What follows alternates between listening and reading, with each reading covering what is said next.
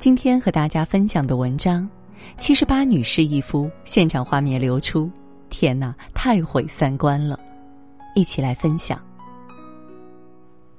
一个男人竟然可以娶七十八个妻子，更让人震惊的是，其中二十九人是他的继母，五十六人之间是姐妹关系，二十四人是未成年少女。比电影都要狗血的情节，竟会在二十一世纪真实上演。新出的纪录片完整的还原了这起轰动世纪的真实案件。今天就和大家讲一讲这个真实的故事。十九岁少女丽贝卡嫁给了八十五岁的鲁伦杰夫斯，但这不是她自愿的，而是被亲生父亲强迫的，因为女儿的出嫁能为他换来第三个妻子。看到这里，你可能会问：这是什么父亲啊？但还有更离谱的。娶丽贝卡时，鲁伦已经有六十多个妻子。每天晚上，这些妻子们都会乖乖按结婚的时间先后顺序，在鲁伦的卧室门外大排长龙，轮流到床边跟他道晚安并接吻。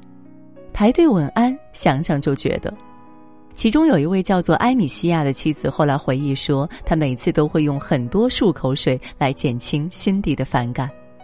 然而，更令他害怕的是，有时候还会被强行要求留下来陪他睡。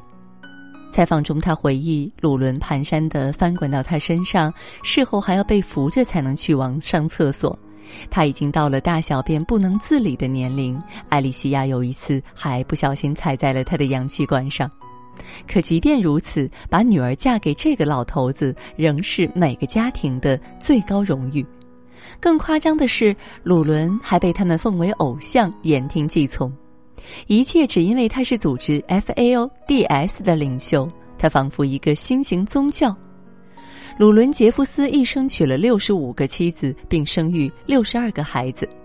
而他的儿子第三任领袖沃伦杰夫斯则青出于蓝而胜于蓝。沃伦娶了七十八个妻子，许多是他的继母，其中二十四个甚至还未成年。这些女性却仍然每日如此服从，甘愿成为虔诚的信徒。她们为什么这么蠢？又到底经历了什么？随着警方调查的深入，FLDS 的秘密被慢慢的揭开。FLDS 成立于十九世纪三十年代，是摩门教的一个小分支。对教众的基本要求就是乖乖听话。在 FLDS，人们不能自主恋爱、结婚，只有领袖才能掌握大家的婚配权。于是，婚姻就成了一种肮脏的互惠交易。组织里的第一任领袖在明知违法的情况下，坚持奉行一夫多妻制，使得 FLDS 被主流摩门教拉入黑名单。然而，还是有一万多个坚定的信徒留了下来。第一任死后，鲁伦继位，为巩固统治，他曾宣称自己不仅长生不老，还能返老还童。然而，打脸来得很快。二零零二年，他死了。鲁伦的儿子沃伦为了自圆其说，就模仿起了父亲的行为举止，宣布自己是重生的父亲，可以说是将封建迷信进行到底。但其实，鲁伦的儿子沃伦杰夫斯并没有什么出众的才能，这么选出来的继承人，可想而知搞起管理来该有多么可怕。首先是他对女性的洗脑式教育。沃伦上任后，乖乖听话被印在所有的地方，编成儿歌传唱。他还亲自编写女童的教材，里边没有性教育，没有科学，只有如何成为一个无知的贤妻良母。这些女性对外界一无所知，甚至连美国总统是谁都不知。他们一心只想长大结婚，做个好妻子，可是却误以为亲吻就会怀孕，连被性侵了也不知道。沃伦最担心那些有主见的少女。一次，他发现十四岁少女艾丽莎偷偷早恋，就将她指婚给暴躁的堂哥，早早生下孩子，并在婚后长期遭受家暴。这样，他就不会再有妄想。在 FLDS，女孩子是不能有个性的，她们不能穿牛仔裤，只能选择一模一样的裙子，颜色要柔和，不能有印花，更不能穿红色，还要梳一样的淑女辫。沃伦还把掌握经济命脉的企业家全部驱逐出教会，并吞并他们的企业，其中甚至包括他的亲哥哥。而这些被驱逐男性的妻儿，则被他送给警察局、消防局等关键部门的心腹笼络人心。沃伦还掌握着教会所有的房产财产，如此一来，女性成了实际的流通货币，被掌握在极少数的老年男性手中，而这导致大量的年轻男性娶不到老婆，这是一个潜在的社会危机。于是沃伦又想出一个两全其美的办法，他挑选出一大批男孩送去他的企业做免费的苦力，这是正规企业做不到的。凭借着压倒性的。价格优势，沃伦成为了沃尔玛、亚马逊等知名企业的承包商，每个月可以有几百万美元的收益入账。他还把剩下的未成年男孩们赶走，导致大量少年流落街头，有的甚至惨死。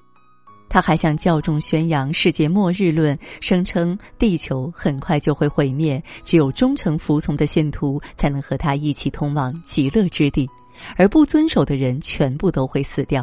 以此让信徒每天捐款，说要用这笔钱在德克萨斯建一个所谓的极乐之地，而那是世界末日时唯一的避难所，只有最忠诚的信徒可以去。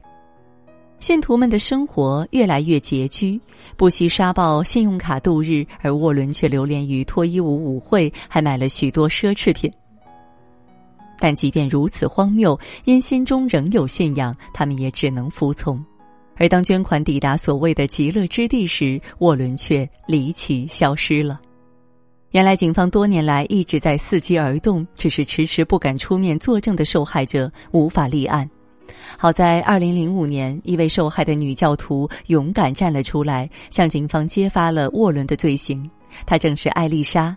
当年那位还未成年就被迫嫁给堂哥的女孩，她成年后逃了出去，并成为案件的第一个关键证人。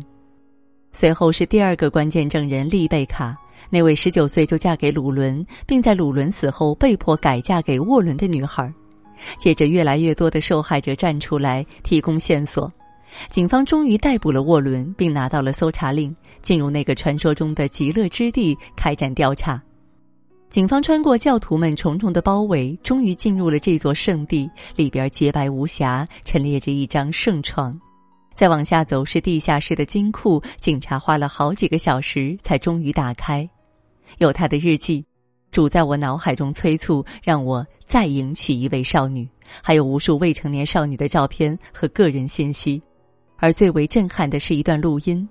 在那张白色的床上，沃伦一边嘴里念着上帝，一边对一位十二岁的少女实施性侵，并让他的妻子们在一旁围观，以神圣之名行龌龊之事。陪审团里的所有女性听到那段录音后，都义愤填膺，期盼着他死八百回。因为证据确凿，沃伦多项罪名成立，数罪并罚，最终他被判一百二十年有期徒刑。耐人寻味的是后续，此案后，FLDS 仍然存在，而沃伦虽然失去了自由，但他仍然是先知。入狱后，仍然有妻子和信徒定期去监狱探望，并祈祷他被释放，带他们去往极乐之地。甚至还有人为他出了两本书。那些被沃伦控制的未成年少女。见到来解救自己的警察时，误认为是魔鬼。他们虽然回到了亲生母亲身边，内心却充满了恐惧和创伤。第一个站出来作证的艾丽莎，后来又回到了 FLDS 所在地生活，因为她的母亲仍然不愿改变自己的信仰，而她却无法割舍与亲人的连结。好在也有少数人坚定的选择了离开，比如艾丽西亚。